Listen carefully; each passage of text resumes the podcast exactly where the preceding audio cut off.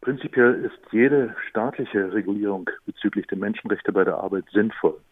Und wir wissen auch als Kampagne für saubere Kleidung in Kota, da wir das über Jahre schon verfolgen, dass es ein einzelnes Siegel allein nicht richten wird. Das Positive an diesem Siegel ist, der Staat garantiert, dass die Mindeststandards eingehalten werden, wenn der grüne Knopf an den Textilien hängt. Und es ist eben nicht nur ein Produktsiegel, sondern die Unternehmen müssen vorher nachweisen, dass sie die Menschenrechte bei der Arbeit einhalten. Es wird auch überprüft, äh, aber da beginnt auch schon das Detail und die Schwierigkeit. Die Überprüfung muss auch vor Ort stattfinden. Also nicht nur Dokumentationen der Unternehmen müssen geprüft, sondern auch vor Ort in den Betrieben müsste geprüft werden, werden die Menschenrechte bei der Arbeit eingehalten, damit dann bestimmte Produkte auch den grünen Knopf tragen können. Und auch das muss ambitionierte Überprüfungskriterien haben, aber auch gute Überprüfung vor Ort. Und schlussendlich ist es auch so, dass eben so ein einzelnes Siegel nicht die gesamte Branche abdeckt, sondern es ist ja ein freiwilliges Siegel. Also Unternehmen können sich entscheiden, nehmen sie den grünen Knopf oder nicht. Und wir merken, auch das Textilbündnis hat da eine Schwierigkeit, da nur 50 Prozent des Marktanteils der Unternehmen in diesem Textilbündnis sind. Wir brauchen eigentlich noch was anderes, drittes, nämlich ein Lieferkettengesetz, wo prinzipiell alle Unternehmen dazu angehalten sind, die Menschenrechte bei der Arbeit einzuhalten. Und dann macht der grüne Knopf sozusagen als Superauszeichnung, als Metasiegel staatlich garantiert noch viel, viel mehr Sinn. Sie haben angesprochen äh, die äh, Frage der Überprüfung, ob das nur in der Dokumentation ähm, überprüft wird oder auch vor Ort. Höre ich da richtig, dass äh, der grüne Knopf dann nicht vor Ort überprüft wird, oder, sondern nur in der Dokumentation? Im Moment ist es ja eine Einführungsphase und die Unternehmen haben derzeit eine Vorüberprüfung durchlaufen.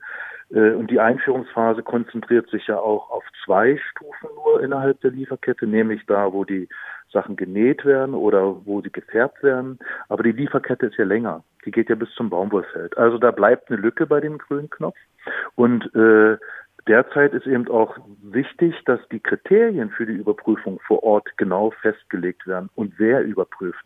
Denn wir haben ja bei Katastrophen wie Rana Plaza und Ali Enterprise, wo Menschen zu Tode gekommen sind und über Leuten verletzt wurden, äh, da haben wir ja auch Überprüfung gehabt. Und wir stellen immer wieder fest, dass so eine einzelne Vorortüberprüfung es eben nicht reicht, äh, um Sicherheit am Arbeitsplatz herzustellen und schon gar nicht, wenn es um Diskriminierung geht.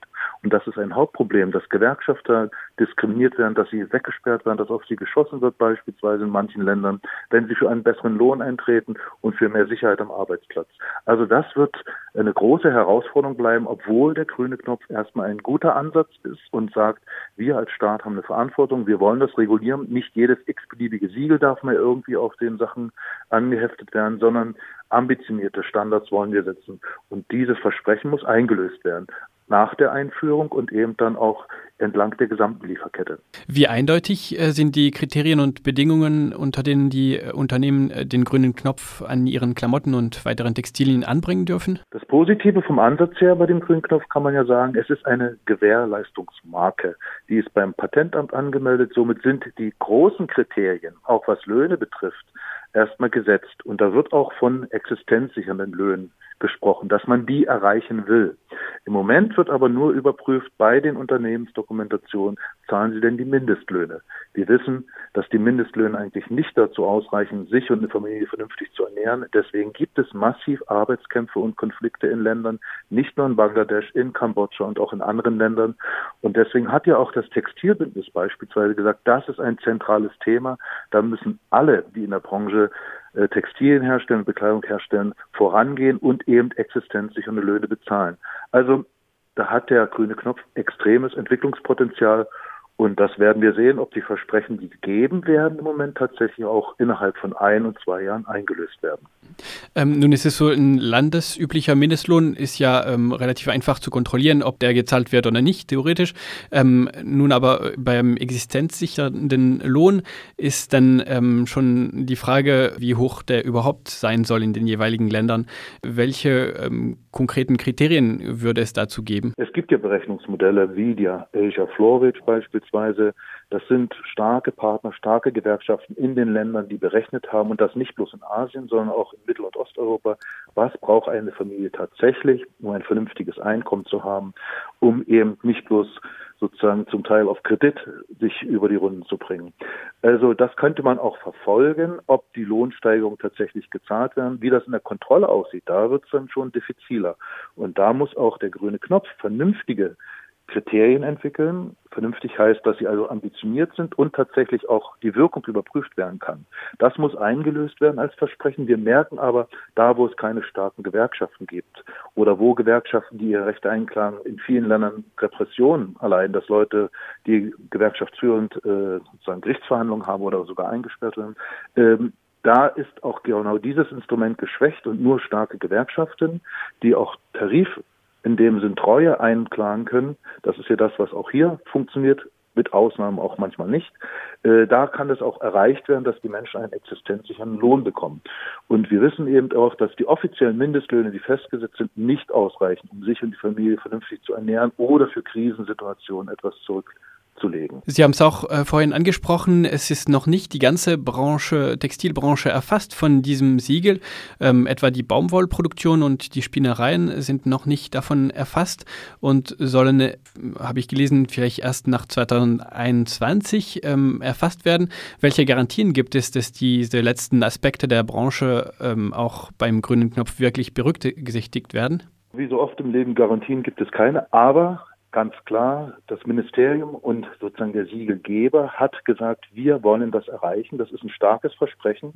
Und wir wollen ja nicht nur ein Produktsiegel, sondern wir wollen, dass die Unternehmen insgesamt, also bevor sie das Produkt siegeln können mit dem grünen Knopf, Mindeststandards im menschenrechtlichen Bereich äh, haben. Und dann gibt es erst den grünen Knopf.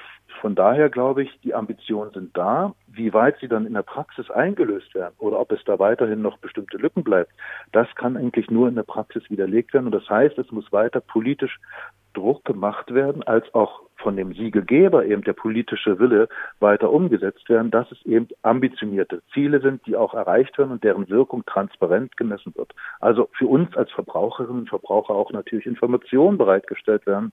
Stimmt das?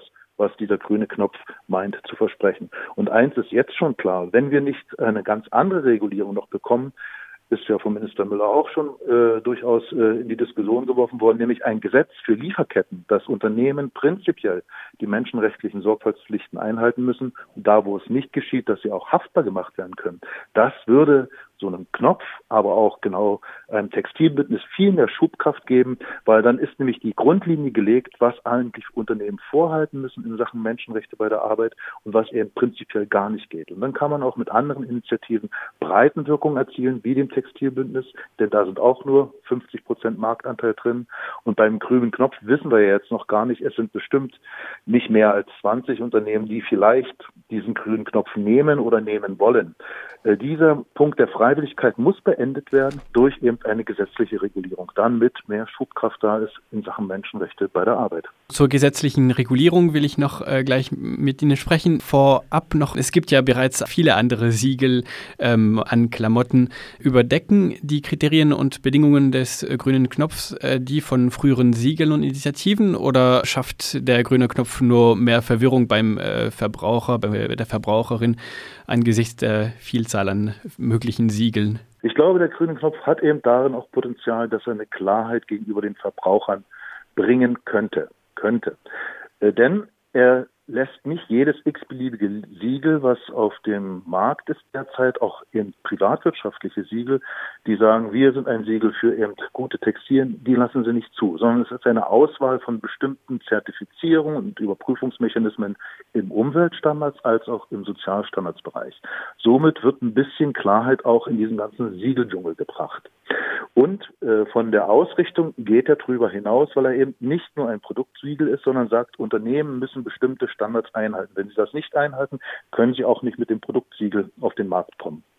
Also so gesehen macht hier der Gesetzgeber ein wenig Klarheit in den Siegeldschungel, präferiert bestimmte Standards, was auch positiv ist, Und jetzt müsste aber genau der nächste Schritt passieren, dass auch das, was äh, als Vorstufe sozusagen versprochen wird, eine Unternehmensüberprüfung, dass die ambitioniert ist, dass die stichhaltig ist, dass die guckt, stimmt das, was da in den Dokumenten ist. Und dazu gehört eben eine gute Vorortüberprüfung, auch in Ländern, äh, die prinzipielle Schwierigkeiten haben, was beispielsweise Gewerkschaftsfreiheit betrifft, was die Löhne betrifft und andere Dinge. Und dann kann es auch ein glaubhafter Ansatz sein. Aber ganz garantiert nicht alleine wird dieser grüne Knopf diese strukturellen Probleme, die es ja in der Lieferkette gibt, lösen, sondern in so einem Set mit einer starken Umsetzungsinitiative wie das Textilbündnis und definitiv mit einem ambitionierten Lieferkettengesetz in Sachen Menschenrechte bei der Arbeit. Der Staat an sich ist auch ein nicht unwesentlicher äh, Verbraucher von äh, Textilien. Könnte der Staat oder verschiedene Behörden ähm, entscheiden, dass sie ab jetzt nur noch Klamotten und Textilien ähm, kaufen, bei denen der grüne Knopf angebracht ist, als ersten Schritt in Richtung einer verpflichtenden äh, Nutzung von diesem Siegel? Ja, darin liegt wirklich ein gutes Potenzial von dem grünen Knopf, weil er Klarheit schaffen würde. Äh, das ist sozusagen staatlicherseits der Standard, der als Gesetz gilt. Und äh, in der öffentlichen Beschaffung gerade brauchen wir so eine klare Orientierung. Weil in den ganzen äh, Diskussionen um die Ausschreibung, öffentliche Ausschreibung und Berücksichtigung von Sozialstandards und Menschenrechte bei der Arbeit gibt es eben einen Siegeldschungel. Und dadurch ist eben nicht der Schub entstanden, dass bestimmte Produkte eher eingekauft wurden, sondern es waren dann ganz rein ökonomische Kriterien. Also das Geld hat man manchmal entschieden. Wenn der Staat diesen grünen Knopf ambitioniert umsetzt, er auch in der Praxis hält, was er da verspricht, ist das eine klare Orientierung für die öffentlichen Beschaffer, weil sie sagen, aha, im Bereich Textilien gibt es hier das Normative der grüne Knopf und wir kaufen nur noch Produkte, an denen der grüne Knopf hängt. Und das würde für Uniformen, für, für Krankenhäuser und für andere Sachen äh, doch schon ein erhebliches Marktvolumen bedeuten, wo man natürlich dann auch wiederum mehr Einfluss hat auf die Arbeitsbedingungen durch das Marktvolumen in den Zulieferbetrieben. Und so gesehen ist das ein Potenzial, was vorhanden ist. Aber wie gesagt, die Einführung hat immer noch einige Lücken und man muss jetzt darauf setzen, dass der politische Wille da ist, dass diese äh, Einführungsphase eben nicht eine Alibi-Phase ist, sondern wirklich ambitioniert umgesetzt wird. Und so gesehen wäre es dann, ist es auch sinnvoll zu sagen, wir konzentrieren uns jetzt erstmal nur auf diese zwei Stufen, Konfektionierung und äh, Färbung von Textilien, weil das schon auch Themen sind, die über Jahre in der Öffentlichkeit sind und in der Kritik sind. Und wenn man da ambitioniert die Testphase durchlaufen hat, ist es ja durchaus möglich, das bis zum Baumwollfeld und andere Stufen zu erweitern. Sie fordern Gesetze ähm, statt eines freiwilligen Siegels oder statt nur eines freiwilligen Siegels, haben Sie schon mehrmals angesprochen. Welche Bestimmungen zur Sor Sorgfaltspflicht von Unternehmen bei den Menschenrechtsfragen müssten konkret drinstehen? Also ein Gesetz wird ja das Generelle erstmal nur versuchen, als grundlegende äh, Ausrichtung zu gestalten. Und da geht es ganz klar, wenn man die Menschenrechte bei der Arbeit sieht, entsprechend der UN-Leitprinzipien, da geht es, dass die Unternehmen die Risiken erkennen müssen. Die sind ja zum Teil langjährig schon bekannt und diese nicht bloß erkennen, sondern ihren Einfluss geltend machen, dass sie abgestellt werden. Und da, wo Menschen zu Schaden kommen, dann müssen sie auch dafür haftbar gemacht werden können. Und ein Gesetz kann in dieser Richtung weiter ausgestaltet werden, wenn Unternehmen das gänzlich ignorieren, ihre Risiken nicht erkennen und sie auch nicht abstellen, dann müssten sie eigentlich auch haftbar gemacht werden können. Und die Androhung so eines Gesetzesverfahrens oder so einer so einer ähm, Rechtsprechung würde definitiv dazu führen, dass alle Unternehmen deutlich mehr machen in dem Bereich menschenrechtliche Sorgfaltspflicht, als es bisher der Fall ist. Und es würde auch das unsägliche Aushandeln, ob das möglich ist oder nicht möglich ist, eben nicht mehr passieren, weil im Moment ist ja die Situation, dass einige Unternehmen gern vorangehen, durchaus auch etwas machen, aber viele sich noch abducken. Und die, die also nichts machen, sind dann diejenigen, die im Prinzip die, die Höhe der Latte festlegen. Und das kann ja nicht so sein. Das ist doch eigentlich eine Aufgabe der Politik, zu sagen, hier ist die Latte. Unter dieser Latte geht nichts mehr. Das ist wie bei der, beim Straßenverkehr. Wer bei Rot fährt, macht definitiv einen Fehler. Äh, und so eine Regelung kann das Gesetz gestalten in dem Punkt äh, Risiken erkennen, abstellen, Haftpunkt und natürlich auch, was müssen die Unternehmen uns offenlegen, also transparent berichten, damit in Sachen Menschenrechte bei der Arbeit, Umwelt und Sozialstaats alles in Ordnung ist. Im Moment haben wir eine schlechte Verbraucherinformation und wenn der Staat da gesetzlich sozusagen auch eine Regelung festlegt, ist das allemal besser als das, was man im Moment hat.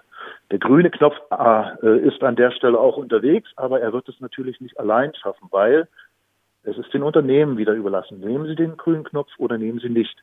Und einige werden ihn nutzen, aber ein großer Teil der Branche vielleicht nicht. Und wir wollen doch grundsätzliche strukturelle Veränderungen und dass nicht bloß einige etwas machen und die anderen sich abducken.